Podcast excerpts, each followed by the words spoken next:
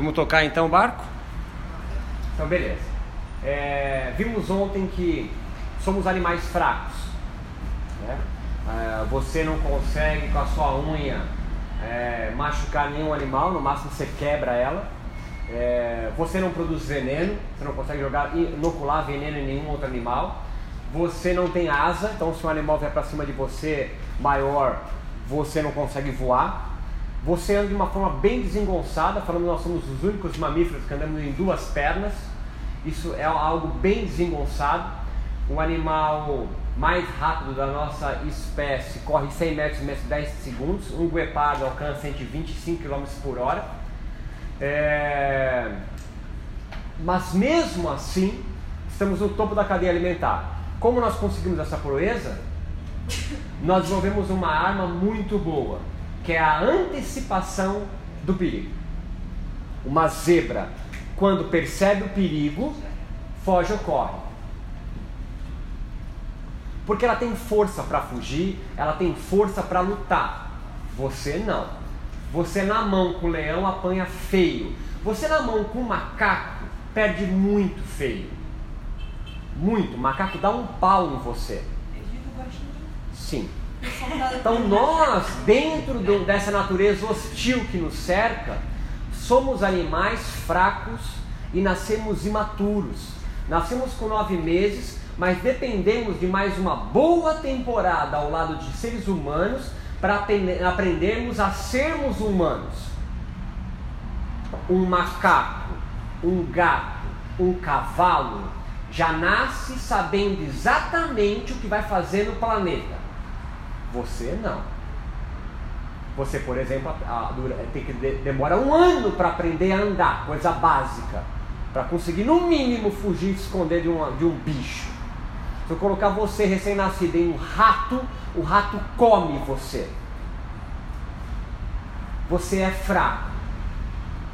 Mas desenvolvemos evolutivamente Charles Darwin, as Pleiades, fazendo hot yoga, o que seja que você imagina que tenha dado a você conhecimento. Nós conseguimos desenvolver uma arma que é a antecipação do perigo. Uma folhagem que se mexe, você de forma automática, instintiva, já imagina um bilhão de coisas acontecendo lá um barulho da samambaia faz você ativar o eixo hipotálamo, hipófise adrenal e secretar cortisol. Sacou a ideia? É por isso que nós somos os únicos animais que desenvolvemos um tipo de estresse que nenhum outro animal desenvolve, que é o crônico, e esse sim é prejudicial à sua saúde. Temos quatro, estou dando uma recapitulada de ontem. Nós temos quatro gatilhos naturais, instintivos, que acionam eixo de estresse: fome, dor, raiva ou ódio e medo. Isso tudo está no psiconeuroimunoendocrinologia, né? Está no mundo isso. Não, mas Sim. copiando. Se está copiando, tá, tá seguindo o tio, tá seguindo o tio, tá seguindo, nem vou nem envolver o capítulo, não. Nem, tá naquele de 100 páginas. Então, mas vocês não vão ler, eu tô ligado Eu nisso. já li. Por isso que eu tô recapitulando. Eu tô recapitulando com você, você não vai ler. Dessa forma, nós antecipando perigos, conseguimos estar no topo da cadeia alimentar, mas ao mesmo tempo somos os únicos animais que desenvolvemos um tipo de estresse que é crônico, que pode nos matar. Nós somos seres ambivalentes. Nós somos seres que nos compreendemos finitos, mas imaginamos ser infinitos, imortais. Você não morre, vai para o céu, reencarna, nosso lar, vira orixá, espírito, André Luiz. Estamos com a ideia? Energia. Você se acredita que nunca morre. Por quê? Porque se você perder os ordenadores de realidade, que o meio social onde você cresceu, tô, tô dando, tô, dando, né? tô dando mais o segundo passo, onde você cresceu, você abrevia a sua existência. Chamamos isso na sociedade atual de depressivos.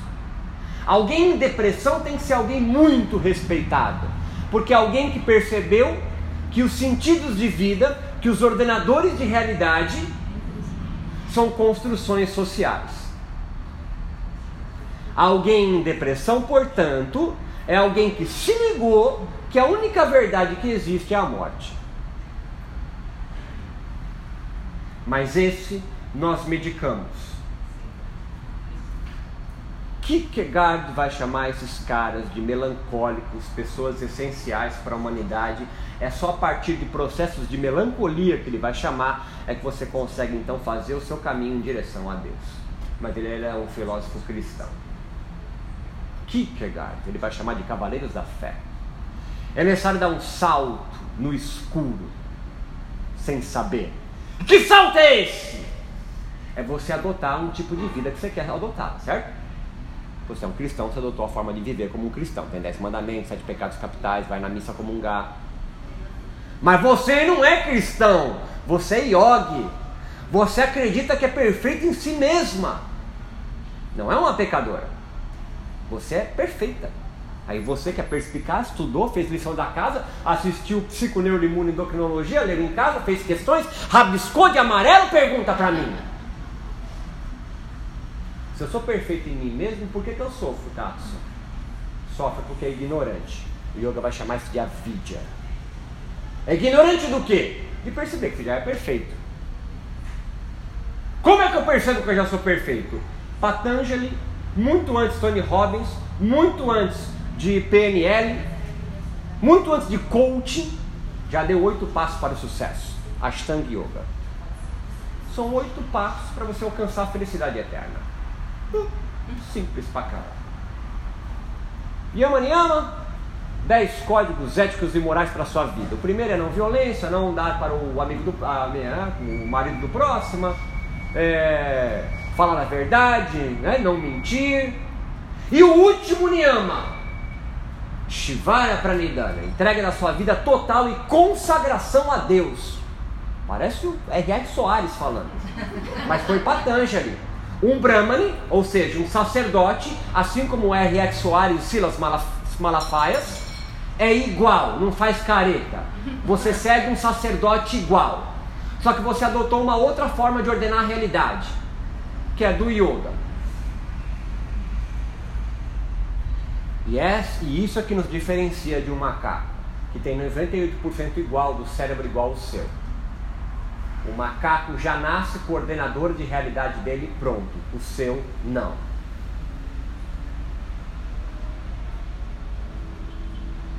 E há um momento na sua vida, a gente amarrar para te dar um terceiro passo adiante, que você pode chegar a questionar que eu não estou curtindo muito bem esse sentido de vida que deram para mim. Você pode ter se encontrado com um engenheiro agrônomo, sendo índio, e você fala, porra, ou você percebe que está vivendo um ordenador de realidade que não é verdade, aí você, você cria então uma desilusão, pegou a ideia? É outro nome para quem está em depressão. Ele é desiludido. Nenhuma ilusão que foi ofertada para ele, para ele faz sentido. E aí ele se apequena. Aí ele, o terror da vida abate ele. É um peso gigante você não ter o ordenador de realidade. É por isso que ele não sai de casa. É por isso que ele olha você sorrindo e fala: Você não consegue perceber a tragédia que é a vida? Que agora você pode abreviar a sua própria existência? Que talvez Deus não exista? Lembre-se que Deus para nós aqui é o sinônimo de verdade. É verdade, Deus é verdade e ela vos libertará. Alguém em depressão, alguém em desilusão, é alguém que percebe a verdade como não existente. A única verdade que existe é a morte. E a morte é o oposto de Deus, é o demo. Tá junto com o que eu estou falando? Tá seguindo meu raciocínio? Tá ligado no horário? Esquece o horário. Antecipando perigos, então, você cria, ou que existe realmente, você foi galgando passo na humanidade. Nós fomos nos tornando humanos. Só que para você aderir a complexos ideológicos, ideologia significa o estudo de uma ideia, não é alguém querendo tomar, fazer você pensar de uma forma que é errada, ideologia é o estudo de uma ideia. Eles têm várias ideologias, você adotou uma. Uma delas é o yoga, você adotou, por exemplo. É o estudo de uma ideia. Antecipando perigos, você alcançou o topo da cadeia alimentar. Em contrapartida, as nossas sociedades foram tornando-se mais complexas. A gente chama isso de globalização. Estamos no mundo moderno já. E um bilhão de verdades vem à tona. Você pode ver a verdade do muçulmano, a verdade do cristão, a verdade do judeu, a verdade do índio, a verdade agora das minorias, né?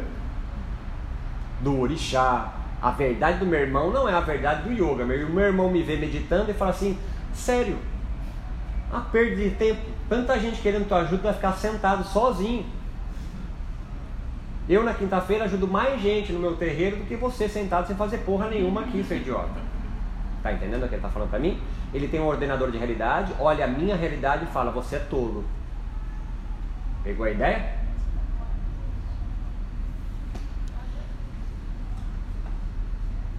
O estresse crônico é alguém que está vendo perigo em todo lugar e não consegue gerar uma resposta adaptativa, fase 2, a contento de conseguir viver a sociedade. Tá calor eu subo, tá frio eu tremo.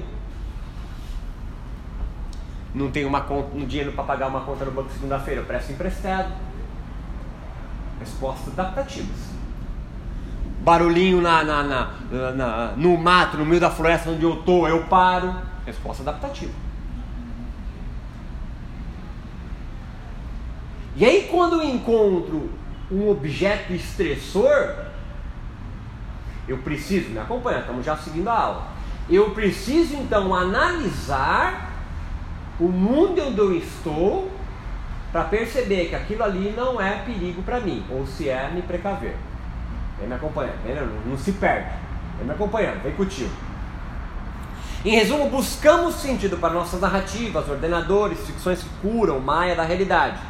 E o eixo de estresse, ela é algo natural que te ajuda a sobreviver aqui.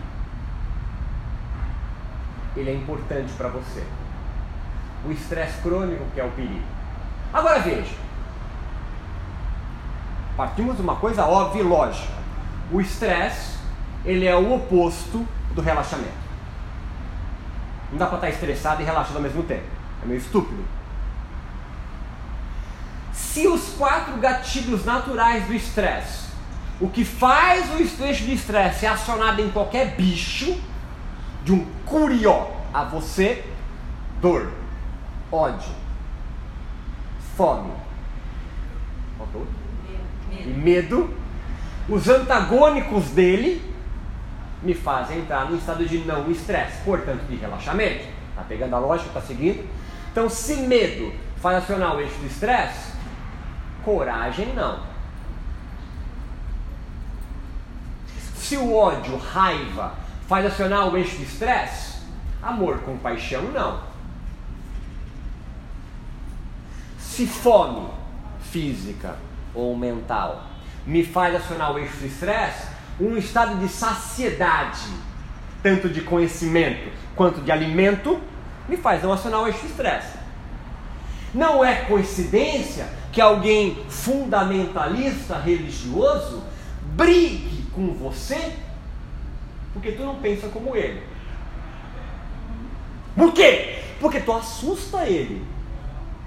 Porque se a tua verdade, que é diferente da minha, que eu sou fundamentalista religioso, é tão válida quanto a minha, a minha não é a verdade, é mais uma. Eu tenho medo de você, portanto eu elimino você.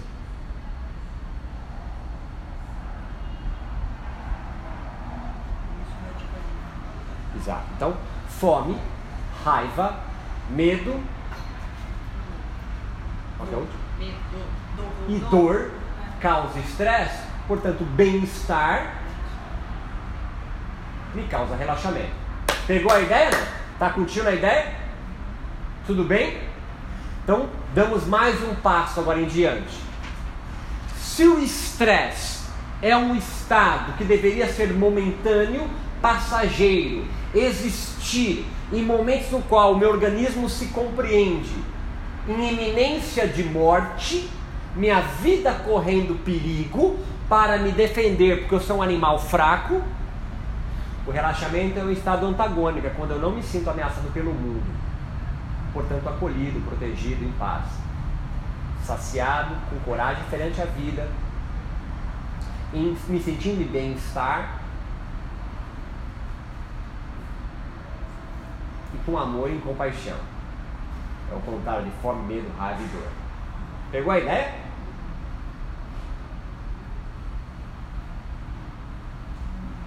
Entendi, mas não consigo explicar ainda. Óbvio, você não vai conseguir ainda, é muito novo.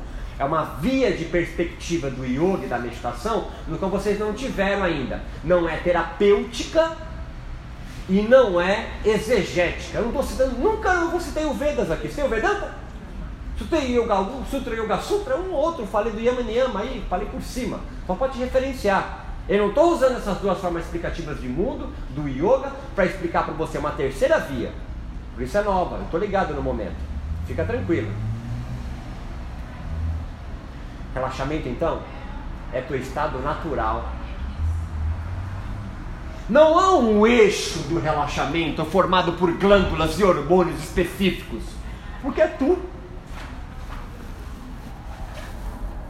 Relaxamento é você quando não se sente com medo, dor, raiva e fome.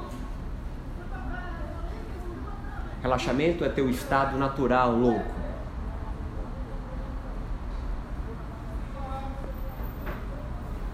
Relaxamento é você.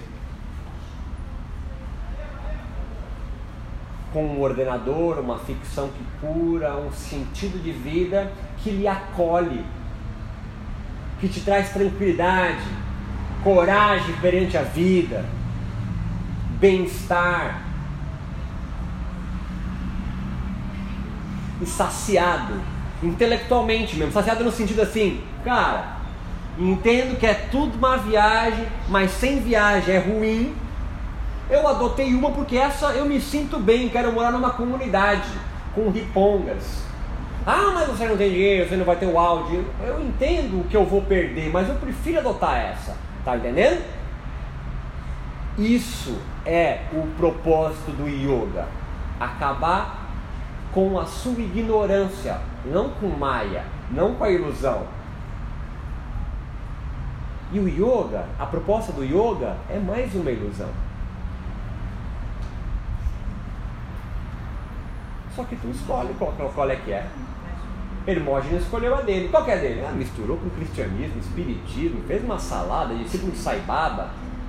Aí vem um demente, fundamentalista religioso, e fala: é, mas ele não tem linhagem, ele não tem tradição. Ele o que, ele está falando?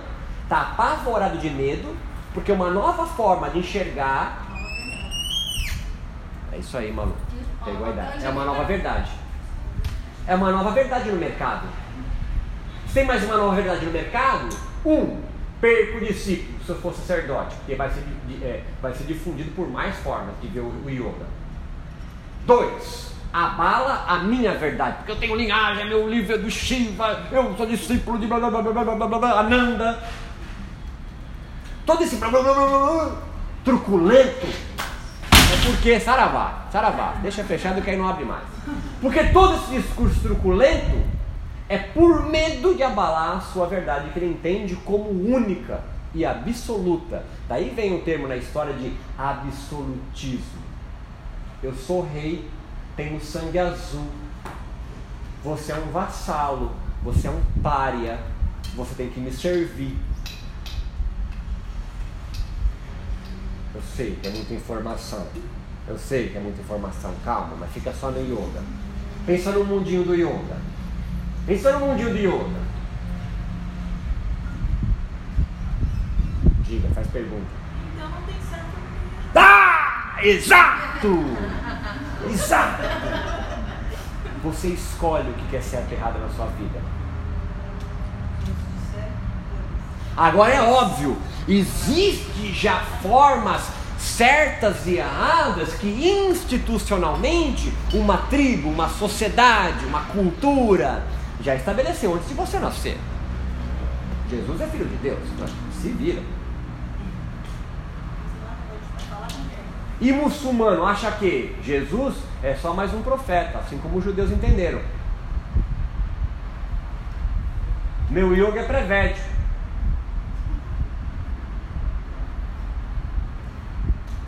Eu sou discípulo de Shiva. Boa sorte. Hã?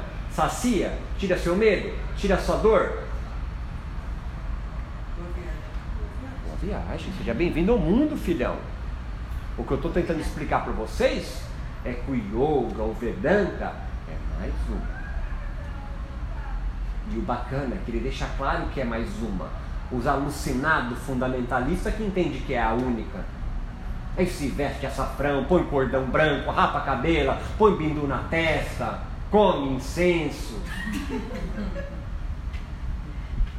Fala mais pausado, tranquilo, teria uma voz mais calma, falaria textos em sânscrito. Ahanta, Ishra. Dá risada de nervoso, tá entendendo o que eu tô falando? Aqui no Rio é um reduto fundamentalista do Vedanta. Em São Paulo é de outro. Tem vários. Pegou a ideia? Tá aí não? Tudo bem? Relaxamento, portanto, é antagônico ao estresse. Se as principais respostas do estresse é dor, medo, raiva e, e fome, o seu oposto é o caso traz você. Não há então gatilho para o relaxamento, porque ele é o teu estado natural, quando você se sente então acolhido, sem correr perigo de vida. E como é que eu consigo me sentir assim? Quando você observa atentamente o mundo à sua volta. É o quinto e último passo isso aqui, hein? Eu vim, vim construir, tá? Pra gente chegar. Quando você observa atentamente o mundo à sua volta e percebe que está tudo bem, né? em português claro. E como é que eu percebo? Como é que eu consigo atingir esse estado? Focando a sua atenção, débil. parando, respirando, igual sua avó diz. Então, parando é asana. Antes disso, tem um código ético para você viver: yama e niyama. Parando é um asana, estável e confortável com o olhar no infinito, para quem já estudou Patanjali. Respira, pranayama. Deixe que os estímulos externos deixe de dar influência em você, pratyahara aprofunda a sua observação dharana, dhyana mais ainda, meditação propriamente dita, e aí então você vai ter um vislumbre melhor da realidade o qual rodeia a realidade, sinônimo de verdade, verdade, sinônimo de Deus, encontra samadhi, é um estado momentâneo, ou uma experiência, se você quiser, entre aspas, algumas, os mais fundamentalistas não curtem a ideia experiência, porque a experiência está ligada ao corpo e Samadhi transcende o corpo, fundamentalista pensa. Está pegando a ideia do que eu querendo dizer? Ou um estado. É quando então você se percebe pleno em si mesmo. Porque o mundo à minha volta não me causa medo, fome, raiva ou dor. E aí um estado natural que é perfeito em si mesmo Deus habitando você, se você quiser. Aí você junta as letrinhas que você quiser, louco. Porque você é um nada. E sendo nada, você pode ser o que você quiser. É o contrário de um gato que já é e não vai poder ser mais nada ao longo da vida dele. E aí o estado de relaxamento aparece. O estado de relaxamento, a experiência de relaxamento, não é alguém letárgico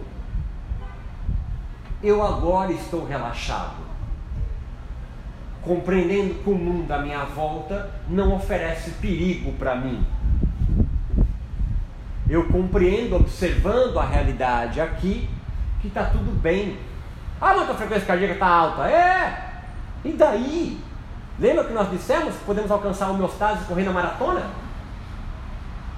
Relaxado não é estar tá com frequência cardíaca basal.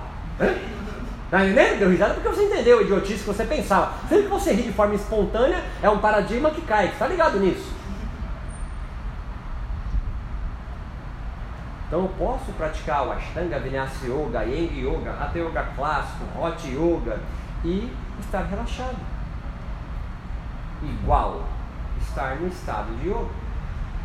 Não há nenhuma prática de yoga no qual não se alcança um estado de relaxamento. E não há nenhuma prática de yoga que não tenha meditação. falar, vou praticar yoga e meditação, é subir para cima descer para baixo. Yoga que não tenha foco de atenção, atenção plena, é Pilates.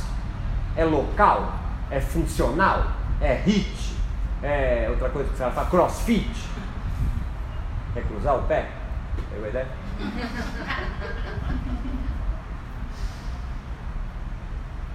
Relaxamento é seu estado natural.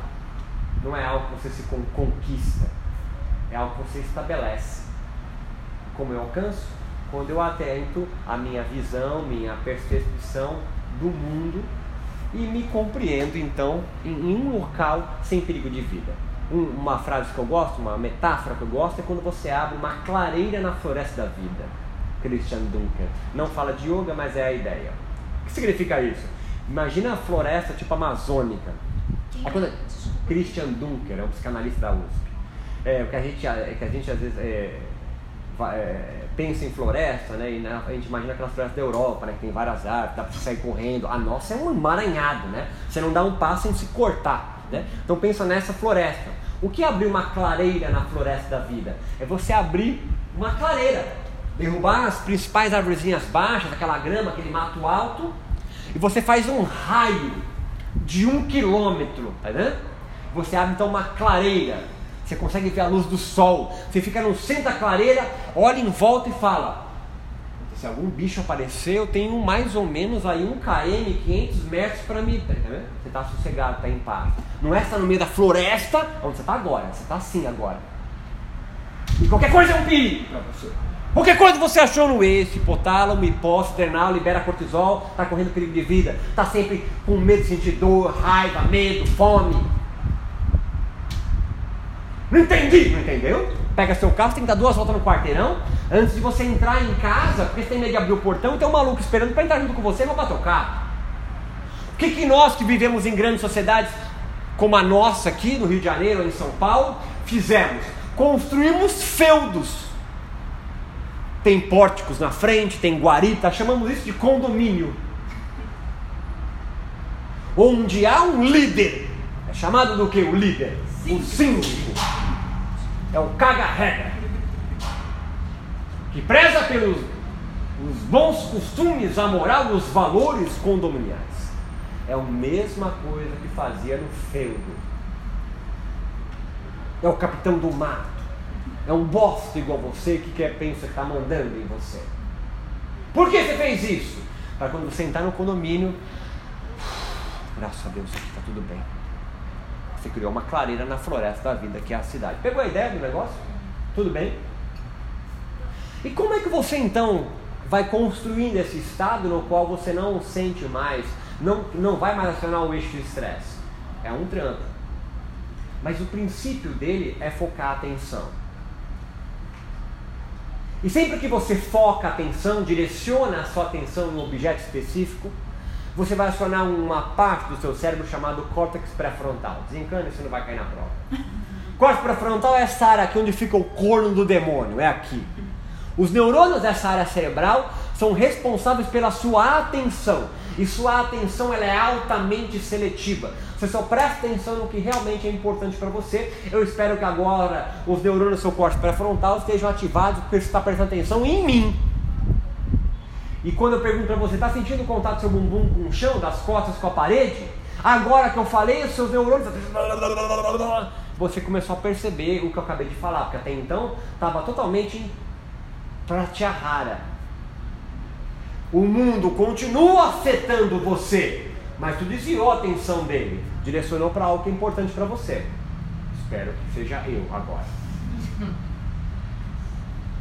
Quando você faz isso, preste atenção agora, é o último passo. Quando você direciona a atenção ao objeto, você esquece do outro porque esse objeto é muito importante para você. Uma cadeia de respostas neurobiológicas, químicas, neuroquímicas, acontece sem você precisar pensar. É igual digestão. Você come um pão de queijo e fala, não dá para trocar ideia agora, preciso fazer digestão. Deixa eu me concentrar aqui na digestão. Deu risada porque você entendeu. Você não precisa pensar nisso. Ele faz parte do sistema nervoso autônomo. Acontece sem você precisar direcionar a sua atenção. Não tem fiozinho do corte pré-frontal para o coração. Coração bate mais rápido, coração bate menos. Você não consegue. Você pode respirar mais profundo, tentar se acalmar e a frequência cardíaca acompanha o teu estado. Mas não tem fiozinho que você comande isso pela tua vontade. Quando você aciona o córtex pré-frontal, direciona a sua atenção para o objeto e não se desvia, ele vai acionar uma outra área lá dentro do cérebro, parece um pedaço de bacon, chamado giro cingulado ou giro do símbolo. Córtex pré-frontal, quando se direciona a atenção, se ativa, funciona, é inundado de um neurotransmissor chamado glutamato. Glutamato acelera as células neuronais e o GABA põe neurônio para dormir. No córtex frontal está ativado, milhão, consumindo muita glicose ali. Ele vai acionar um outro, uma outra área chamada giro cingulado. O giro cingulado, por sua vez, quando ativado, inunda de GABA uma parte do sistema límbico chamado tálamo. O tálamo dorme quando você direciona a atenção em objeto e não se desvia. Seja a chama da vela, a fumacinha do incenso, o mantra que meu mestre passou, meu nome iniciático, um cristal de alto paraíso, o que você quiser. Depende de como você ordenou a sua realidade para aquilo fazer sentido para você ou não. Para o meu irmão, é Exu. Toda abertura de terreiro tem que bater cabeça para Exu porque ele vai segurar os bosta na, na, porta do terreiro, tranca a rua. Pegou a ideia? Não? Macumba? A família é macumbeira. Meu pai era Oda, né? Quando você direciona atenção em algo, aquilo faz sentido para você, senão você não vai. Aí não assim para meditar significa quando o cara fala isso para você, você está entendendo? Estou descrevendo a meditação aqui, né? Foco em atenção, direcionar e meditar e meditar e fazer yoga. Eu estou praticando yoga agora aqui e vocês também. Está curtindo a ideia? Ah, mas aquele negócio, você faz um tapetinho. Então, é uma prática ritual. Tipo uma imersão. O católico é só católico vai, quando vai na missa comungar? Não, é católico 24 horas, full time. E quando ele vai lá? Ele vai comer o corpo de Cristo. Ele bebeu o sangue de Cristo meu Salvador, Filho de Deus, veio para cá, se fudeu, zoaram ele, morreu na cruz, zoado, para livrar os seus pecados. Ah, mas eu não acredito. Não, não tem problema. Deus entende que você é ignorante também. Está vendo? Estou falando como um católico, agora como um protestante. Está vendo? Orai por eles. Eles não sabem o que fazem. A ignorância é a mesma coisa. Você pensar em religião comparada é a mesma coisa, doente. Está entendendo a ideia? Quando você direciona a sua atenção, cortes para frontal, giro singulado e giro singulado para o tálamo para dormir. Você que estudou, pergunta para mim: Mas que raios o tálamo faz no meu cérebro? Pergunta importante. O tálamo é responsável por receber todas as informações sensoriais do mundo que me afetam e retransmite para o resto do cérebro. Não entendi! Simples. Você tem o maior órgão do seu corpo, que é a pele. A pele é afetada pelo mundo 24 horas, full time. O ventinho que bate, faz com que o pelinho do meu corpo vá para lá e eu saiba o sentido do vento.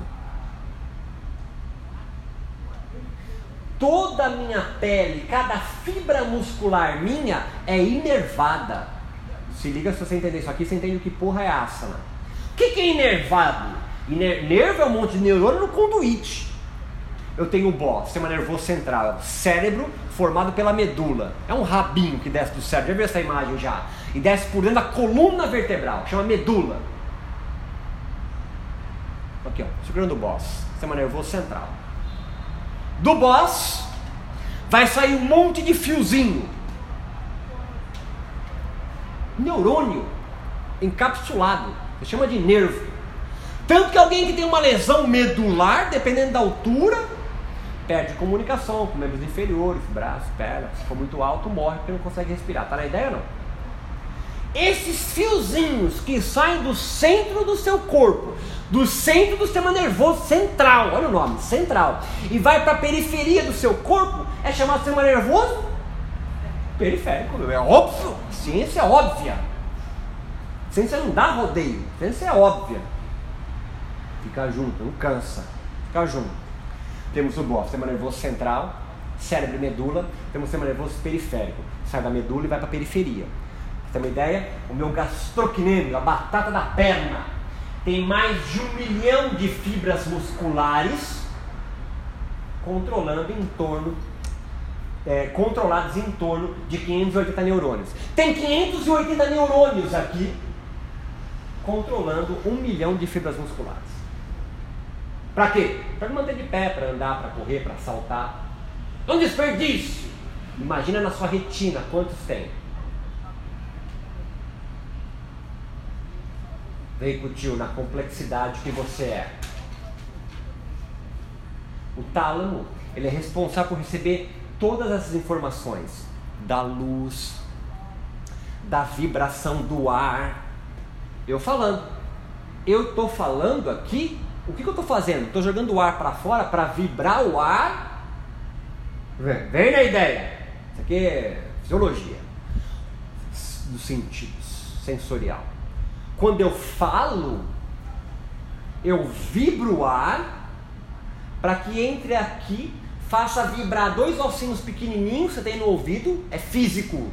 E é nessa vibração dá o primeiro estímulo eletroquímico que vai chegar via tálamo para o sistema nervoso, para a área temporal, e você então forma um som.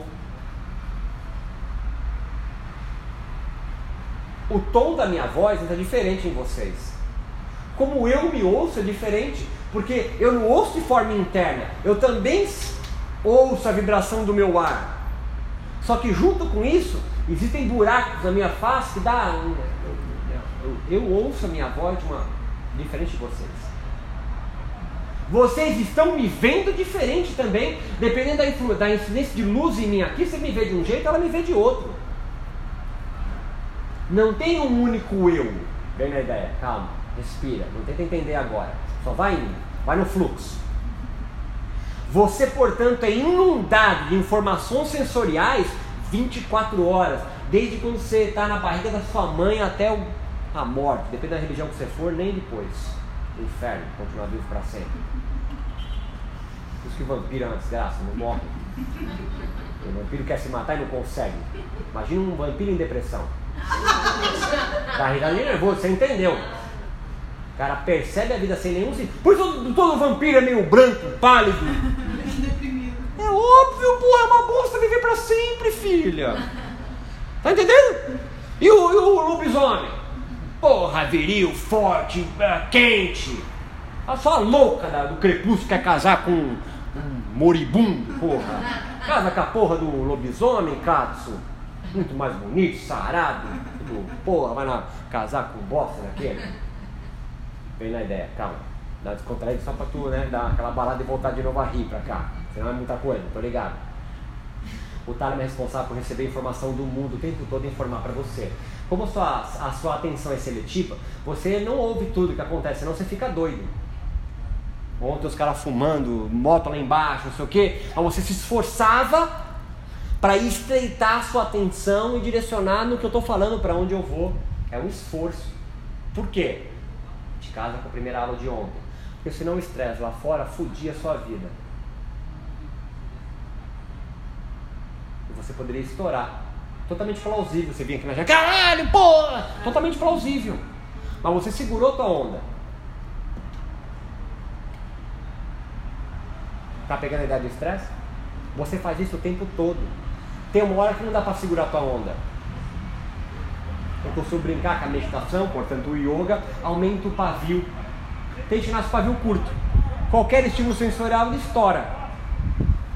Hipotálamo, hipós, adrenal, cortisol. Lembra, isso aqui é um eixo de tudo ou nada. Não dá para ter um meio eixo do estresse. Ou tu estoura ou não estoura. Não dá para ter meia boca. A meditação aumenta o pavio. O que significa isso?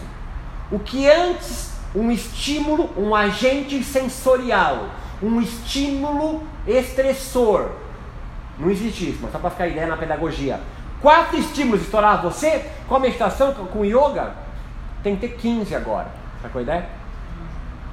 Pegou a ideia, né? É, é uma metáfora, né? não é isso, mas só para você pegar a ideia. Quanto mais você treina a meditação, barra yoga, barra atenção à realidade que está em torno de você, mais fácil fica você perceber que você está tudo bem. Você corre menos perigo de morte. Seu organismo faz uma interpretação mais correta da realidade. Você fica menos estressada é, menos, é mais fácil você não descambar para o eixo da terceira fase do estresse. Você se adapta e não entra no estresse crônico. É daí que vem a ideia de que o professor de yoga não se estressa. Significa na construção de realidade yógica que um professor de yoga tem uma atenção plena da realidade que o rodeia, portanto ele tem uma perspectiva melhor da realidade, se estressa menos, porque ele percebe que corre menos perigo de vida do qual ele acha que corre. É diferente da leitura de um protestante que em tudo vê o demônio. Se tirar o meu irmão, meu irmão representativo dos Exus, né? Para a construção da realidade protestante evangélica, o sentido de vida deles acaba porque é pautada no Exu, no demônio. Eles sabem tudo. É, não é que. Sabe, claro. Pega um, pega um despacho para Exu, vai fazer ele encruzilhada, passa um protestante e fala assim: não faz isso. Ele fala assim: ó, tira então. Tá entendendo o que eu quis dizer? Ó, já soltei, já dei para ele. Se quiser, agora pode chutar. Vê se ele vai. Não vai? Por quê? Porque ele tem, fala o nome, medo. Medo significa um agente estressor. Significa que ele tem o contrário do relaxamento naquilo. Aquilo incomoda a realidade dele. Vamos junto, vamos junto. Calma, estreitou o olhinho, tá entendendo. O tálamo, quando você foca a sua atenção, por exemplo, quando você medita, faz observativa, yoga, tudo igual contando que você saiba conduzir seu aluno para aquele estado e você também. O tálamo dorme. Quanto mais prestando atenção no objeto e não se desvia, o tálamo dorme.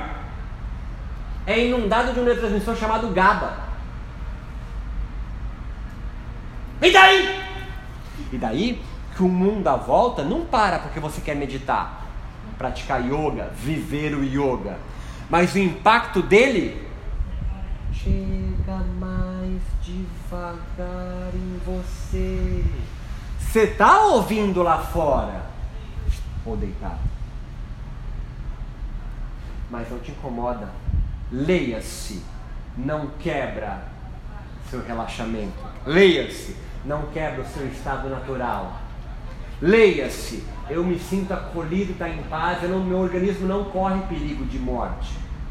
Porque o eixo do estresse evolutivamente foi desenvolvido porque é o que nos protegeu. Animal fraco, qualquer estímulo sensorial, eu acho que eu vou morrer. Lembra os cinco patriarcas nossos da savana da África? Dois não tinham eixo de estresse e três tinham. Esses dois avistam um leão faminto vindo e fica pensando: olha só, animais famintos. Esses três já correram a 14 quilômetros e os dois morreram. Nós somos herdeiros dos que se assustaram. É igual canino. Aqui é canino. A da carne crua. Hoje o McDonald's dissolve na sua boca. Nós inventamos o fogo já há muito tempo. Tem gente nascendo, leia-se, tem bicho nascendo da nossa espécie que já tem o canino arredondado, porque não precisa, dentes do fundo, triturar semente crua. Não precisa, tem dentista que arranca já para abrir espaço na arcada. Evolutivamente, há coisas no nosso organismo que foi mudando. O eixo de estresse continua firme. Por quê? Porque evolutivamente ele é importante para você. Sem ele você morre. Criança que não sente dor, morre antes. Pula do playground de cabeça. E a dor é um agente estressor, te protege do mundo. E a meditação? É direcionar a atenção ao objeto para você ter uma percepção melhor da realidade. Perceber que você pode construir uma clareira na floresta da vida onde você estiver.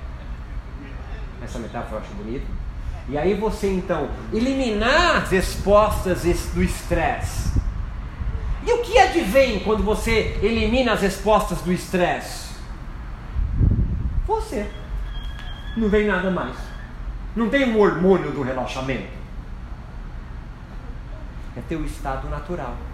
O tálamo dorme. Então o mundo sensorial impacta você menos. Se o mundo sensorial impacta você menos, significa que há menos agentes, potenciais agentes estressores impactando você. A chance de você acionar o eixo hipotálamo, imposto adrenal por medo, raiva, fome e dor é menor. E é por isso que quando alguém retorna de um processo meditativo, nunca volta puto. Riu porque você entendeu. Ninguém volta à meditação profunda e fala assim, porra, cara, que bosta. Não. O cara pode estar bravo porque não tem conseguido alcançar, porque tem um barulho lá que distraiu ele, porque não conseguiu atingir níveis profundos de relaxamento, blá, blá, blá, blá, blá. Mas ninguém retorna no estado profundo de meditação puto. Por quê?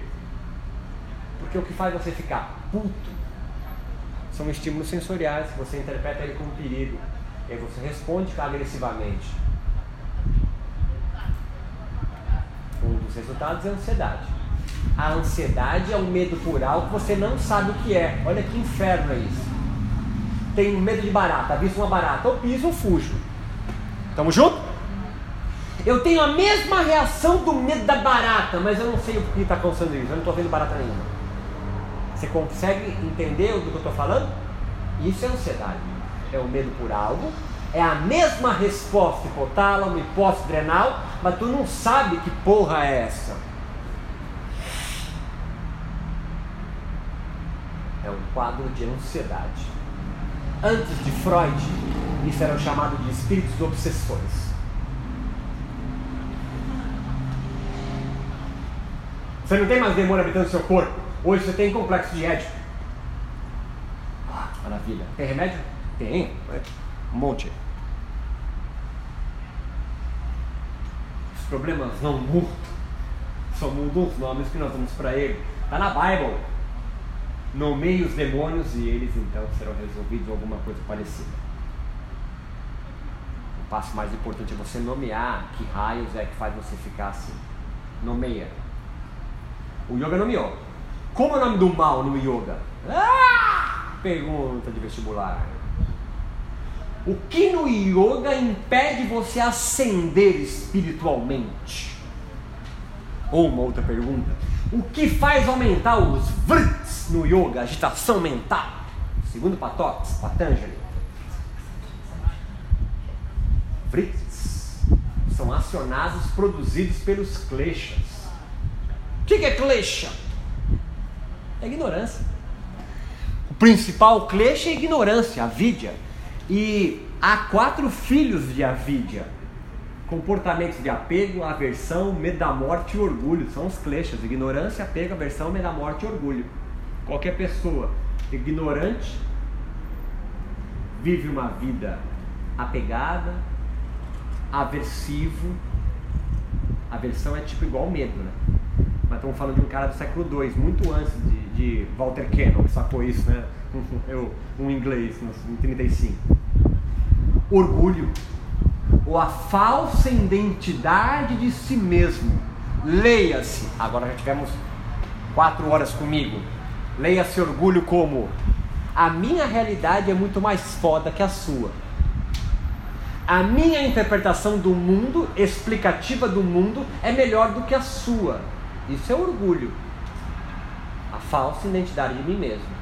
Não perceber que você é um nada mas que adotou uma forma de vida para segurar sua onda e levantar da cama com sentido todo dia.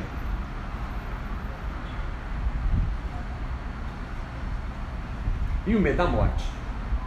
Meio óbvio. É a única verdade que você carrega. Patanjali olhando agora é meio óbvio, né? O que causa vrits, a agitação da mente, que vai você ficar enredado no ciclo de renascimento sansara? Quatro comportamentos são filhos da ignorância. Apego. Não viva apegado porque você vai morrer com nada. Aversão, não gosto disso, não gosto daquilo, isso aqui não é bom, isso aqui não é. Medo da morte, você vai reencarnar, filho, não precisa ter medo da morte. Se você tiver medo da morte, você não levanta a cama. É a base da depressão.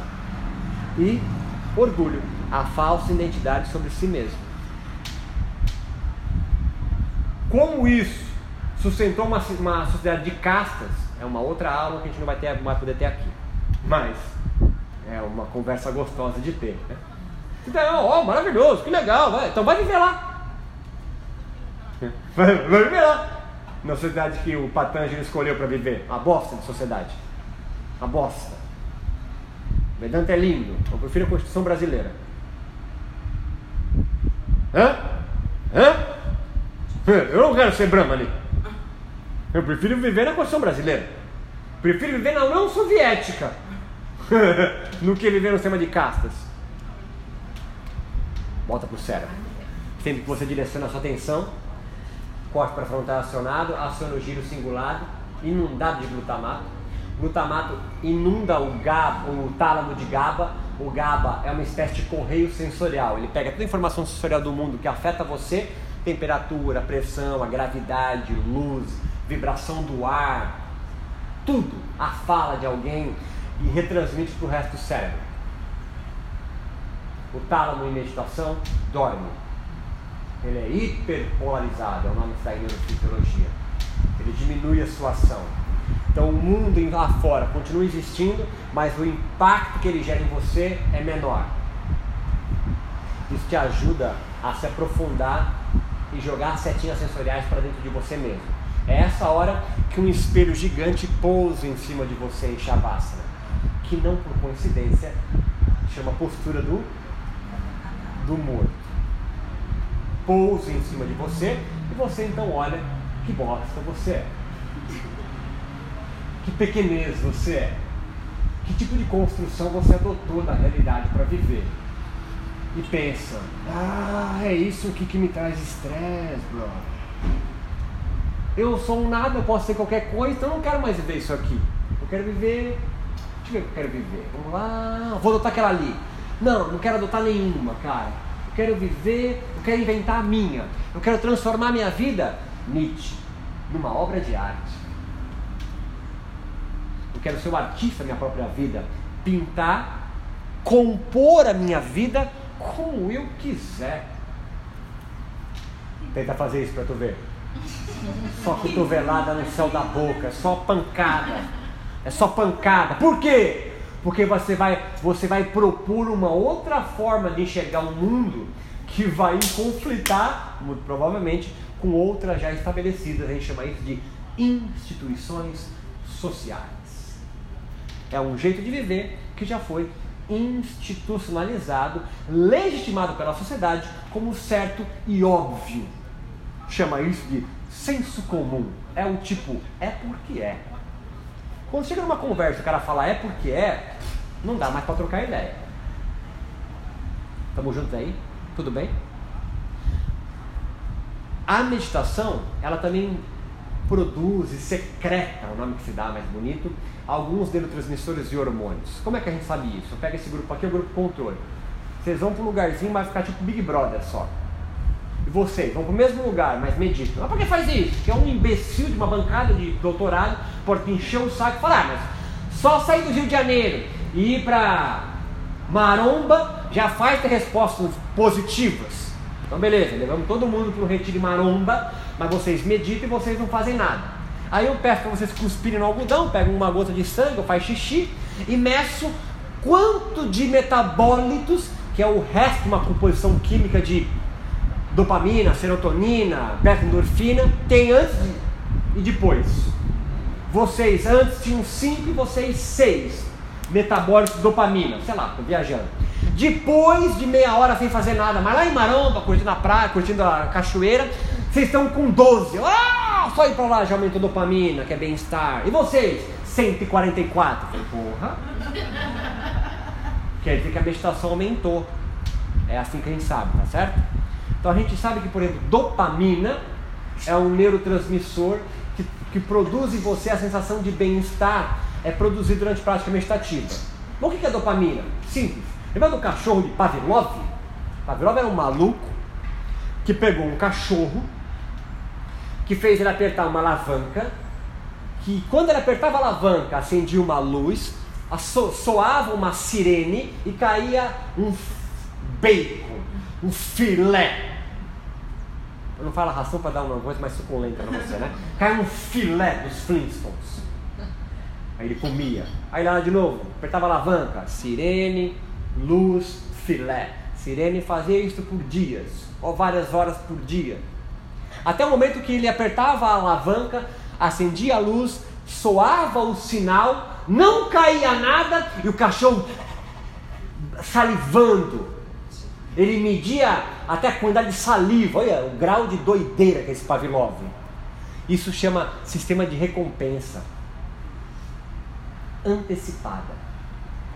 O cachorro, por causa do sistema dopaminérgico, produz todo um emaranhado de sensações antes do negócio acontecer. Pegou a ideia? Minha filha tá, começou a namorar, 13 anos. Telefone toca. Sirene, luz, baba, antecipando que é o namorado. Mas é a Mira lembrando ela que tem que fazer lição de matemática. Pegou a ideia? Não? Você entendeu o que é dopamina? A sensação que ela produz? Toda antecipação de algo muito legal, dopamina. A meditação produz. Durante o processo meditativo, o sistema dopaminérgico é acionado e te causa uma sensação de eu estou no lugar certo, fazendo a coisa certa, exatamente no que eu quero fazer. Pegou a ideia?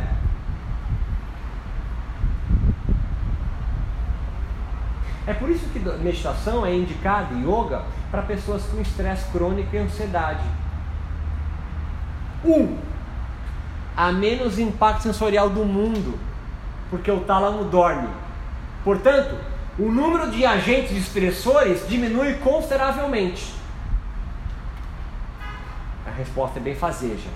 Menos agente estressor, menos eixo hipotálamo, hipófise adrenal, menos cortisol, sistema imunológico, a resposta é melhor. O cara faz quimioterapia, mas medita três vezes por semana no hospital, porque a resposta imunológica é maior e a sensação de bem-estar, leia-se, a sensação que a vida faz sentido,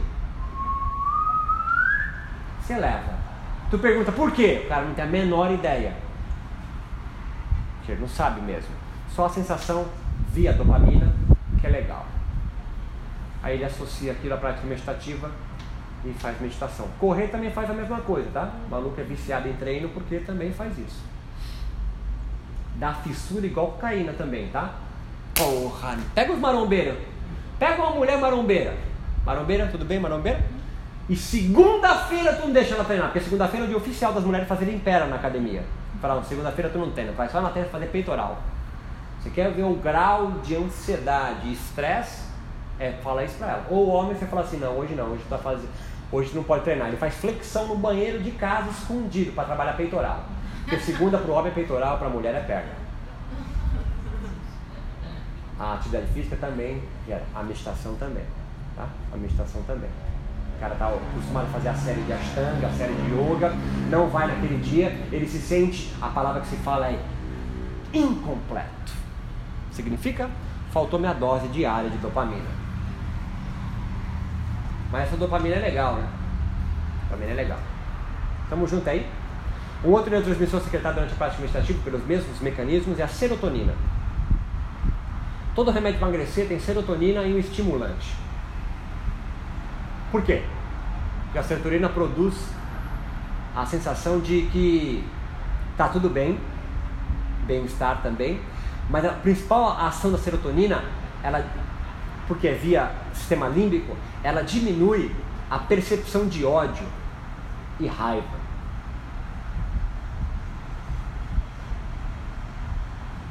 A serotonina remove de você um dos principais agentes estressores, a raiva.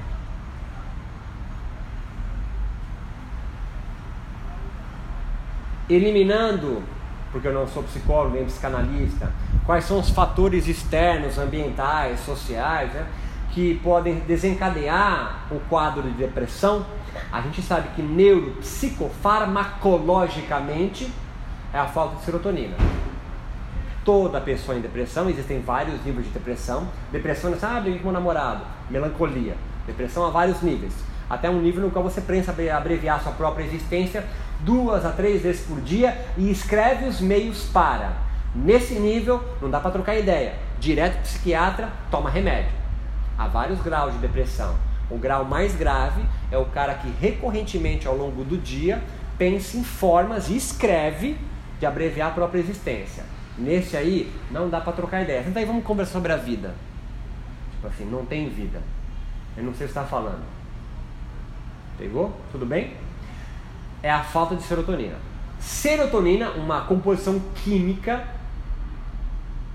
faltando, carente no cérebro, faz você ver a vida em preto e branco, literalmente, sem nenhum sentido, triste, e só enxerga dor, tragédia e morte.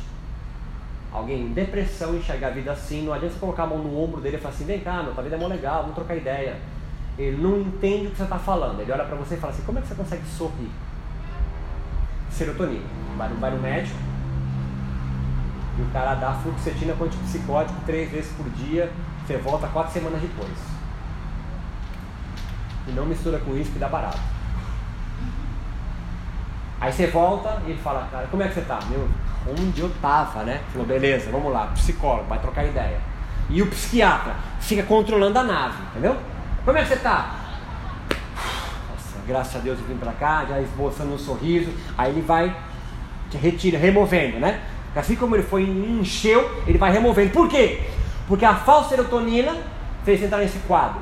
Seu organismo vai fazer o quê? Para que, que eu vou produzir serotonina se está vindo de graça, de forma exógena? Para de produzir. Então ele tem que ficar dosando aquilo para remover. Às vezes nunca remove, tá? Às vezes você toma serotonina, ou, ou remédios fluoxetina, remédios, enfim, o resto da vida. E tudo bem, tá? Igual você, é, é, é, quando o joelho dói, você vai tomar um anti-inflamatório, você nem passa no médico. Mas quando esse órgão, o cérebro, está dodói, você acha que você é louco. É um órgão igual ao rim. Às vezes adoece. E quando adoece, toma remédio. Às vezes é crônico. Então vai tomar remédio de forma crônica. E tudo bem. E tudo bem. Você pode ter um problema no rim, tem que tomar um remédio, tem que fazer hemodiálise, olha aqui. Prefiro tomar fluoxetina. Estamos juntos aí? A meditação produz e secreta serotonina. Porque ela é muito. Ela é o meio, quase o mesmo caminho da dopamina. Mas ela remove seu sentimento de ódio e raiva. O caminho pelo qual faz isso não interessa agora aqui, não, não cabe. Mas os remédios para emagrecer também têm altas doses de serotonina. Por quê? A serotonina, além de remover a, a raiva, produzir sensação de bem-estar, causa saciedade, não dá fome. Os para emagrecer te jogam serotonina no cérebro e te dão junto efedrina, taurina, qualquer estimulante. Então você não sente fome e está ligado a 220 porque tem efedrina. Então treina pra caramba, sem cansar, não sente fome, o que acontece? Anemia, exatamente. Você fica anêmico. um desses remedinhos para emagrecer não foi aceito para ser comercializado, porque os ratinhos ficavam muito loucos na gaiola. Subia na escadinha, descia, corria naquele negocinho, colava na caixa de som. Muito a milhão, muito a milhão, é.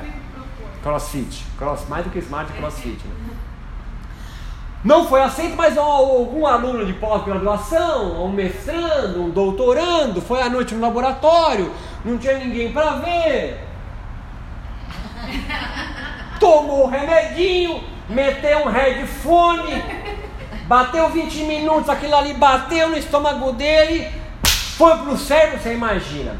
A falta de serotonina, a vida não tem sentido, não sei porque você ri, é tudo preto e branco. Nenhum ordenador de realidade para mim é tudo uma loucura, uma insanidade, é só morte, tragédia. Fala serotonina. Imagina uma dose cavalar, 15 vezes mais do que o normal, né? De serotonina. Carga de ódio, menos 28 milhões. Você considera todo mundo pra caralho. A milhão. Amo vocês. E junto com isso, uma dose muito forte de efedrina. Você não consegue segurar? Serotonina dá vontade de abraçar todo mundo, dá vontade de segurar, aí você. Oh, porra! Chama êxtase isso. No Brasil conhecido como bala. É uma dose cavalar de serotonina que diminui sua fome, diminui sua raiva, dá uma sensação de bem-estar foda. Por isso que você quer pegar todo mundo. E não pegar de sexo, mas você quer. Efedrina te acelera, você não consegue. Você quer, você quer ficar assim, não. Tipo assim, ninguém tá, ninguém tá me ligando, a perninha. Porque se fosse só a efedrina, se fosse só a serotonina, é assim, né? Uh, mas não dá. Efedrina tá batendo. Você quer segurar, você fala, porra, então dá, de, então dá bala para depressivo. É que a dose é tão alta, num espaço-tempo tão curto, o seu querido fala assim, para que, que eu vou produzir? Você está vindo sozinho, em forma de, gra de graça. Você passa quatro dias no X-Prince tomando 18 balas por dia. Aí acontece um efeito rebote. Para de produzir, dá um efeito rebote, um depresinho após rave.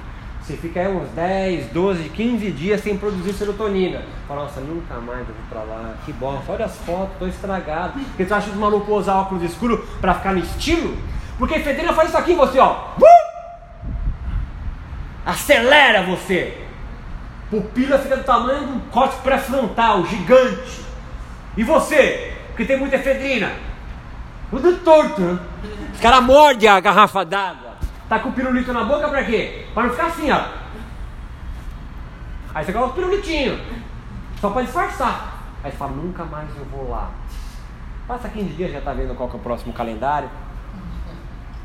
O outro neurotransmissor importante que é secretado durante a parte meditativa é a beta-endorfina, a nossa morfina natural.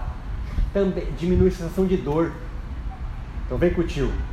Dois neurotransmissores produzidos pela meditação já elimina dois grandes agentes estressores: dor, fome e, e ódio, raiva. Qual é o outro? A serotonina tira. A beta-endorfina tira. Medo. Ela, ela elimina a dor, por isso aqueles caras na Segunda Guerra Mundial, naqueles filmes, o cara tem sangue no braço, gritando, ah, vê um maluco, faz um torniquete, pega uma seringa, e joga morfina, que é a, beta, é a nossa beta-endorfina, só que produzida de forma né, em laboratório. Você joga, o cara para de sentir dor aqui. Beta-endorfina diminui a sensação de dor, produz uma certa euforia. Não é euforia, uh, vamos correr. É uma euforia assim. Vamos lá, galera. Vamos lá que eu tô, tá tudo bem. Então você tem é, dopamina, que te antecipa uma sensação muito legal que vai acontecer. Mas o que é? Não sei, mas tá tudo, porra, tudo, tudo muito irado, tá muito legal, cara. Te produz serotonina, diminui sua raiva, uma sensação de vamos lá, e beta-endorfina que diminui sua dor. Não tem fome, não sente dor, ou minimiza a dor, né? É, não tem raiva. Qualquer outro agente estressor? e o medo também é diminuído com a beta-endorfina. Os quatro gatilhos do estresse, que são naturais, quando você foca a atenção em um objeto e não se desvia, isso é eliminado. Tá pegando a ideia para onde eu estou indo? Mas o que eu preciso para atingir esse estado maravilhoso? Focar a atenção em objeto e não se desviar. Todo o resto que eu falei para você acontece igual digestão, você não precisa pensar nisso. Aí você pensa, porra, mas quem que inventou essa porra? Deus.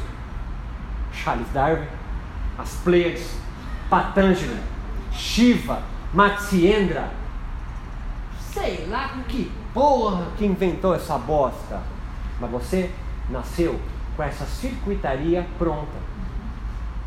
A minha avó macumbeira nunca meditou na vida, mas ela tem de nascença todo esse circuito: corte pré-frontal, giro cingulado, põe tálamo para dormir e quatro neurotransmissores, três neurotransmissores e um hormônio chamado melatonina. Em meditadores é até 123% a mais circulante do que não meditadores. O que, que faz a melatonina? Ela é um antagônico do cortisol, Katsu. Se o relaxamento, vem comigo que eu tô acabando. Tá com fome eu também tô, sou de touro. Sem comida eu fico irado. Se o estresse é antagônico ao relaxamento por uma construção lógica, e o que aciona o estresse é medo, raiva, fome e dor, e no relaxamento há neurotransmissores que eliminam o medo, a raiva, a fome a dor, isso aqui é causado por agentes estressores externos. E isso acontece de forma natural. O relaxamento é você.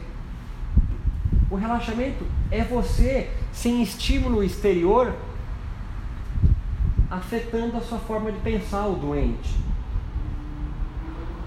Assim como o yoga observa a natureza para fazer as construções de asana, da árvore, do corvo, não sei o que, da vela, blá blá, a meditação é óbvio, é a observação da natureza.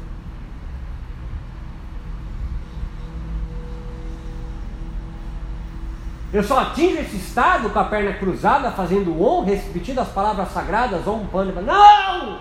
Katsu! Então por que fizeram? Porque ele é o ordenador de realidade da Índia, só com dois doentes. Você pode construir o seu. Freiras franciscanas rezando, o cérebro dela responde exatamente igual ao que eu descrevi com o de monges budistas. Vou pegar uma freira franciscana, colocar na máquina de ressonância magnética. Esse, esse trabalho existe, tá? Tudo que eu estou falando aqui advém desse trabalho, é pioneiro em meditação. Coloca uma máquina de ressonância magnética, tem um imã gigante, faz tá, tá, tá, que olha o cérebro. Falou tiazinha, vai lá e reza. E ela e entra em comunhão com Jesus tá ligado? Que a freira, ela casou com Jesus Cristo. Ela tem um anel de casamento. Você lê os poemas de é, Santa Teresa de Dávila, esquece que ela é uma santa, é uma freira, é tipo erótico. Não sei se vocês já leram isso. Ela está fazendo amor com Jesus. A descrição dela. E você compara o cérebro dessa freira com o de um monge budista na máquina, entrando em nirvana. Entenda, tem um Deus, é o único monoteísta, criou religião católica, um livro, Bible. Esse aqui não tem Deus, é budista. Criou quatro nobres verdades. Só a primeira nobre verdade. Que a vida é uma bosta.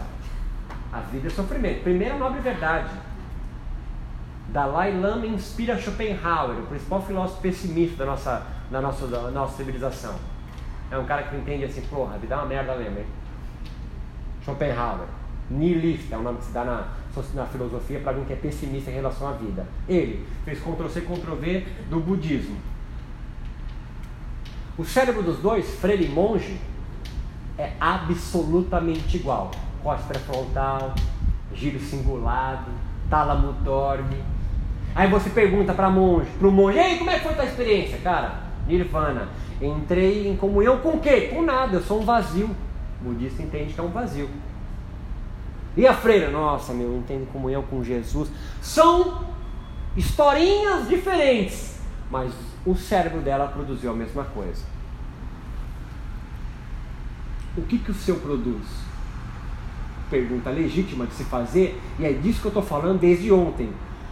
Que historinha o teu cérebro produziu, contextualizado no mundo, na sociedade, que atravessou e atravessa você? Olha para onde o teu cérebro e a sociedade, as pessoas com quem você conviveu, levaram você do seu nascimento até agora. Tá legal aí? Tá. Porra, do caralho, meu. Continua, porra. Não. Então muda, porra. Não tenho força. Legítimo. Por isso que existem sacerdotes, xamãs da floresta, padres, pastores, amigo. Em suma, o outro, o diálogo é que faz você se ligar na bosta em que você vive ou na maravilha que você vive. Você não gosta de encontrar alguém que está mais fudido do que você? Você fala assim, pô, tô numa merda. Eu entro um cara que tá mais fudido. Você fala, porra, até que a minha vida não tá tão merda assim. Claro que eu tô enchendo o seu saco, tô, tô brincando com você. É claro que você não quer isso. Mas é o outro que baliza mais ou menos tua vida. Sempre assim. É o diálogo é o diabo, é o xamã, é o padre, é o sacerdote, hoje é o psicólogo, ou psicanalista. Nós estamos perdendo isso na nossa sociedade. O diálogo quase não existe, o yoga não tem. Sem o diálogo você não sabe o que está acontecendo. Você precisa externar isso. Senão você fica um mundo de signos, de símbolos dentro de você. Você se pequena. Fala, externa, externaliza isso. O yoga é diálogo. O yoga é diálogo. A melatonina, um hormônio antagônico ao cortisol, prepara você para o relaxamento. O sol nasce, incidência de luz, melatonina desce, cortisol sobe na corrente sanguínea e você abre os olhinhos de princesa. Acorda. O sol se põe, menos excesso de luz no planeta Terra, cortisol diminui, melatonina sobe e você começa a ficar cansado com vontade para dormir relaxando. Mas no mundo que a sua caverna está sempre sendo ameaçada de ser invadida, você tem insônia. Aí tu compra um colchão na Europa com uma, um travesseiro com pena de ganso da Áustria, um lençol com 4 mil fios egípcios, cama box, X king size e frita a noite inteira. Aí você vem para uma aula de yoga, um tapetinho de 0,5 milímetros, cara, eu te encho de manta de mendigo, com um bloco de EVA, coloco um bichinho na sua mão, uma toalhinha de 0,10 centavos no teu olho e tu ronca. Tu fala, meu, para onde você me levou? Olha, vem para dentro de você mesmo, estúpido. Você estava fora. A pessoa pode não dormir na audição ativa. É, vai dormir porque está cansada, caralho. Eu não quero dormir, eu quero meditar. Bom, você está cansado? Você vai meditar como? Um passo de cada vez, né? Você quer ser CEO da Ambev? Um passo de cada vez. Está cansado? Descansa. Depois você medita. Está com fome? Come. Depois você medita. Prepara o cara na restaurativa. É para dormir? Não, é para meditar. Porque o yoga é meditar. Mas o cara roncou. O nível de cansaço é gigante, tá certo? Sociedade do cansaço a gente vive. Ah, vai descansar primeiro. Não deixa o cara roncar, porra. Pra mim é um puto orgulho o cara roncar numa bosta de um tapete de 0,5 milímetro. É sinal que você conseguiu conduzir o cara para um estado no qual ele não sente perigo de morte, não sente medo, não está saciado. Pegou a ideia? Por isso que o símbolo da restaurativa é a bosta de um ninho. Porque é um local que você construiu de forma ritual, nós vamos falar de ritual amanhã, com um estado de encontro com ele mesmo. Pode dar nome de Deus se você quiser. Ishura, Orixá, depende do que? Do construtor de realidade que você escolheu para viver ou foi escolhido. E qual a tua responsabilidade como professor? Conseguir produzir um local no qual traga isso. Por que, a Mira fica puta com esse lugar? Porque, porra, zoar, né? Eu quero construir um lugar que te traga acolhimento, que faça você não sentir medo, não, nem fome, sentido mais amplo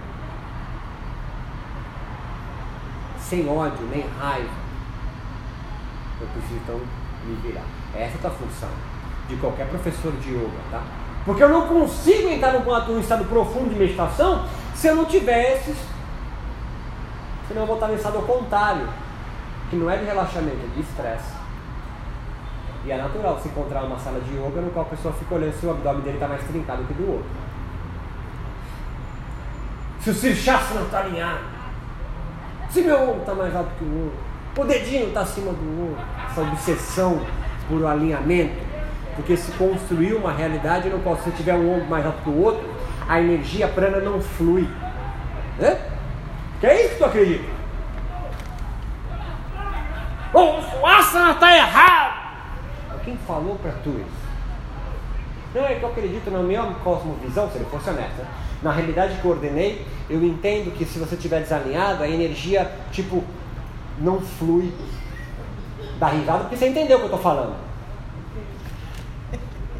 Não, postura não é assim, não. Postura é assim, você recolhe para cá, faz um dia na ponta e respira um jack. Por quê? Porque senão prana não flui. Eu não acredito em prana. Entendeu? É legítimo você falar, não acredito na realidade que você acredita, a minha realidade é outra. A minha, eu posso ficar assim, ó. Tá bom pra caramba. Mas eu estou em total comunhão comigo mesmo. Não, tá errado! Você é um fundamentalista, você é um doente. Pegou a ideia? Agora, falando especificamente sobre os de realidade do yoga, tô acabando, fica comigo, vai acabar já, vai acabar, coração, já passei, fica nervosa. Eu sei que eu sempre passo. Dentro do ordenador de realidade do yoga, erigido no yoga moderno, tem vários: Shivananda, Patabi, Iyengar, Kuvalayananda, é o pai do yoga científico. Todos os arandas que você conhece erigiram um ordenador de realidade diferente. Ha! Pegadinha do malandro, se ligou? Não. Ah, mas eles não leem o mesmo livro, que é o Yoga Sutra de Patanjali e o Vedanta, que não muda nunca mais. É, mas protestante, Lutero e Calvino leram o mesmo livro dos católicos e erigiram uma outra verdade. Não é porque é o mesmo livro, o cara interpreta igual.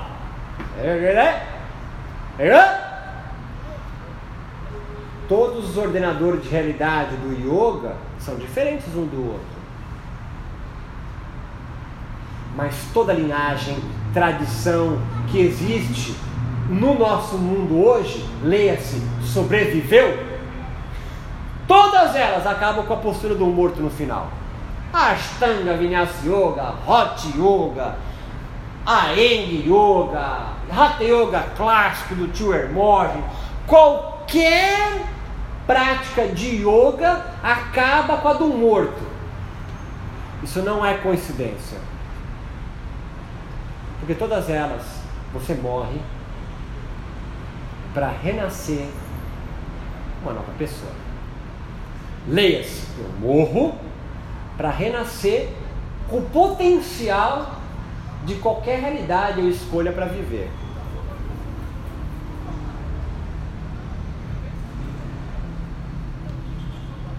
O yoga tem a dele. Se tu quiser seguir, tem lá. Tem vários, inclusive, né? Porque o yoga de Patanjali não é igual o do Hatha Pradipika, do Geranda, que é do período medieval do yoga. É um outro, né?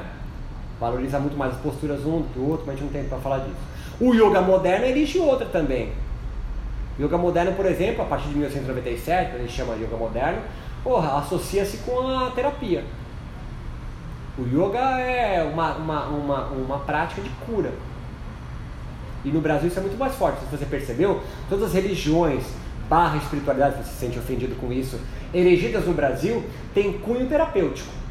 Espiritismo, a Umbanda, Santo Daime. No Daime, se você vomita, é bom, porque você está purificando seu corpo.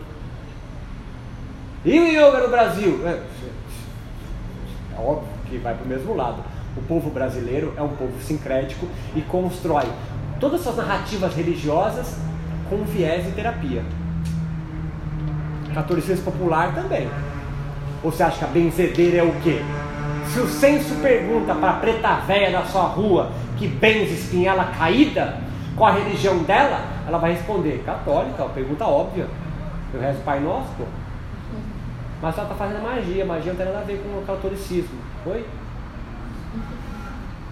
E o yoga no Brasil também tem cunho terapêutico. Está aí Hermógenes.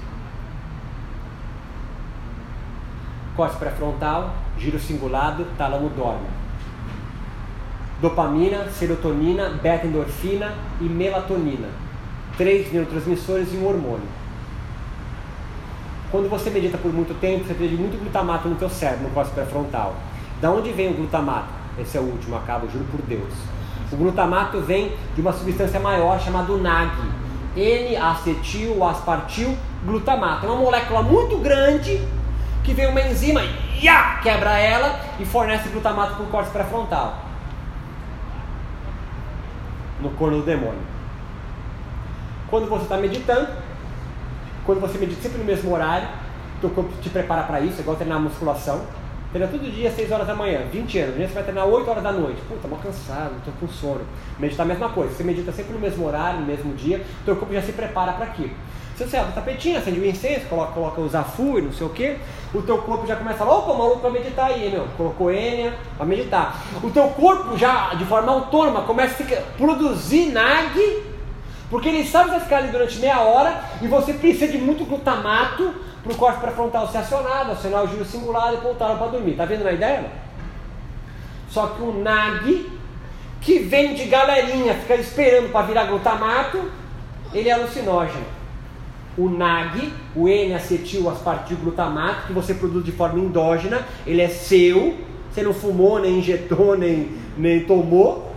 Ele é análogo a uma a ketamina, que é um anestésico animal, põe cavalo para dormir, que é altamente alucinógeno. Nas ruas do Bronx, em New Jersey, os caras injetam, cheiram ou fumam, igual crack, ketamina é conhecido como Special Key, Key de K, de ketamina em inglês. Ketamina, o efeito dela alucinógeno é análogo ao DMT, de metiltriptamina, que é do Daime ou do LSD, ácido lisérgico. Peraí, que você entende? O maluco que medita produz uma substância alucinatória? Vem com o tio. Jesus, grande meditador, meditou quanto tempo no deserto?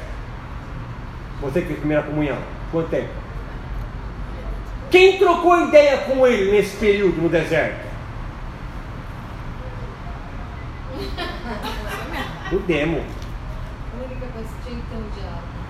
Mohammed, o Maomé, meditava de forma fervorosa nas grutas da caverna. Quem foi trocar ideia com Maomé, que fundou o islamismo e escreveu o Alcorão? Um anjo, anjo Gabriel, o mesmo da Bíblia. Anjo Gabriel fala assim: Mohammed, recita. Ao Corão significa recitação. Mas eu não sei escrever, vem que eu te ajudo. Aí André Luiz vai lá. O Alcorão é de inspiração divina do anjo Gabriel. Eu não acredito! Foda-se, problema é seu. Os muçulmanos acreditam. Tu acredita num texto da Índia, século II a.C., de Patanja, um porra de um Brahmana que sustentou uma cidade de caças podre, que você é uma bosta lá? É tão maluco quanto. Buda, Siddhartha Gautama, quanto tempo ele meditou no, no, embaixo de uma figueira? Sete dias, o mito diz. Quem foi trocar ideia com ele? Mara, é o demônio. Ofertou as filhas nuas para que ele se desviasse da prática meditativa? Nada. Experiência mística? Realidade nua e crua? Pegou a ideia, né? Abriu o olhinho e entendeu o que eu estou querendo dizer. Opa, que bom, bem-vinda. Ateus convictos, como Richard Dawkins, por exemplo, escreveu um livro dessa lápis chamado Deus, dois pontos, um delírio. Usa essa explicação que eu estou dando para você aqui, ó, corte pré-frontal, giro cingulado, NAG, para demonstrar cientificamente que as religiões são uma viagem alucinatória dos seres humanos. Religiosos convictos são dizer que não, essa é a forma que Deus possibilitou a vocês, bichos, entrarem em comunhão com Ele e ouvir as palavras de Deus. Hum, conclui, qual é a verdade? Tu já entendeu. I don't know. Faz a tua. Então, eu entendi. Se eu focar atenção no objeto e não me desviar por muito tempo, gera uma, um monte de resposta neurofisiológica, neurotransmissor, um hormônio que me produz relaxamento e Uma substância alucinatória? É porque você, sem alucinação, sem um ordenador de realidade, sem uma ficção que cura, tu é um doente. Que na nossa cidade chamamos de depressivos. Você necessita de uma ficção, de uma viagem, de uma loucura para continuar vivendo no planeta. Ah, eu não quero viver sem nenhuma ilusão, quero viver a realidade nua e crua. Beleza? Vai ser um desiludido. Alguém que não acredita em nada. Mas eu acredito na ciência. Já falando que a ciência é mais um ordenador de realidade, mais uma viagem. Nós construímos na humanidade cinco explica explicativos do mundo. Cinco ordenadores de realidade. A filosofia, a religião, ou as religiões, as artes. Eu poderia vir aqui, por exemplo, estou mais de seis horas falando com vocês, eu poderia aqui declamar um poema do Fernando Pessoa, o guardador de rebanhos. Sou um guardador de rebanhos, rebanhos são todos os meus pensamentos, penso com as mãos, os pés, o nariz e a boca. Pensar uma flor é vê-la e cheirá-la. Comer o seu fruto é saber o sentido. Por isso, num dia de calor, quando me sinto triste de gozar no tanto, essa parte mais difícil do poema, mas se você pensar, ela tem lógica. Me deito ao comprido na erva, sei a verdade e sou feliz. Acabou. Eu não preciso mais falar mais nada. O poema resume o que eu estou aqui três, dois dias, três dias falando com vocês. Eu poderia explicar a minha fala pela arte, pelo poema. Poderia pintar, poderia dançar. E a ciência é a mais nova, tem 400 anos só. A outra, a quinta, é o senso comum. É porque é. É a explicação de mundo mais comum, do homem da rua, como diz Pierre Bourdieu. O homem comum. O homem da rua pensa com senso comum. Vai levando a vida. Zeca Pagodinha. É o senso comum. Deixa a vida me levar. Vida alegre. Está dizendo o seguinte: foda-se. A vida como vier, eu vou tocando aí, não quero pensar sobre ela. É isso. Senso comum. Qual que tu escolheu? A meditação é uma ferramenta importantíssima. Leia-se oração, leia-se qualquer coisa, contemplar o mar, de você então produzir uma realidade para você viver. Escolhe uma. Ou crie uma se você for corajosa. Nietzsche foi que disse isso. A minha filosofia é fruto da minha loucura. Então não me segue. Sabe aquela, aquela coisa que coloca no carro? Não me segue, eu estou perdido? É mais ou menos isso. Ele tenta superar o niilismo de Schopenhauer, que a vida é uma bosta, que pegou dos budistas. Os budistas superaram. Criando o quê? A ilusão do nirvana. Pegou a ideia? O que eu estou querendo dizer? Os cristãos superaram. Criando o quê? O céu, um outro mundo que é da hora. Os espíritas, o nosso lar. Está aqui em cima o nosso lar. E está aqui. Ah, eu estou vendo, porque você não é médium. Um bandista criou outra. Fiz a cabeça. E o yogi? Criou uma também. Carvalha, libertação de vida do sofrimento humano. Carvalha. Como é que está? Oito passos. Ashtanga Yoga. E você? Criou qual? Não sei, então medita, porque ele vai te criar um nag que vai produzir em você uma alucinação e vai possibilitar você vislumbrar uma vida que você queira viver. E o restaurativa? É um ritual que permite o cara mergulhar na viagem que ele quiser. Ou para legitimar a viagem que ele já escolheu, legitimar a viagem que escolheram para ele, mas ele curte. Ou ele perceber que vive uma viagem, mas não curte. E aí ele muda, se ele quiser. Porque o sofrimento humano para o yoga é causado pela ignorância. Não pelo pecado, mas pela ignorância. Ah, mas história eu não quero, eu quero continuar na minha ignorância. Não dá, tu já tomou a pílula vermelha, doente. Depois de mim, você não vai conseguir. Você não vai conseguir voltar a ser um Cypher. Tá ligado, Cypher?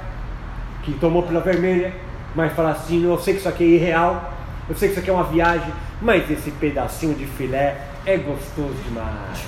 Tu não consegue é o país, é a Alice no País das, Marav das Maravilhas. Está entendendo? Não estou falando nada de novo.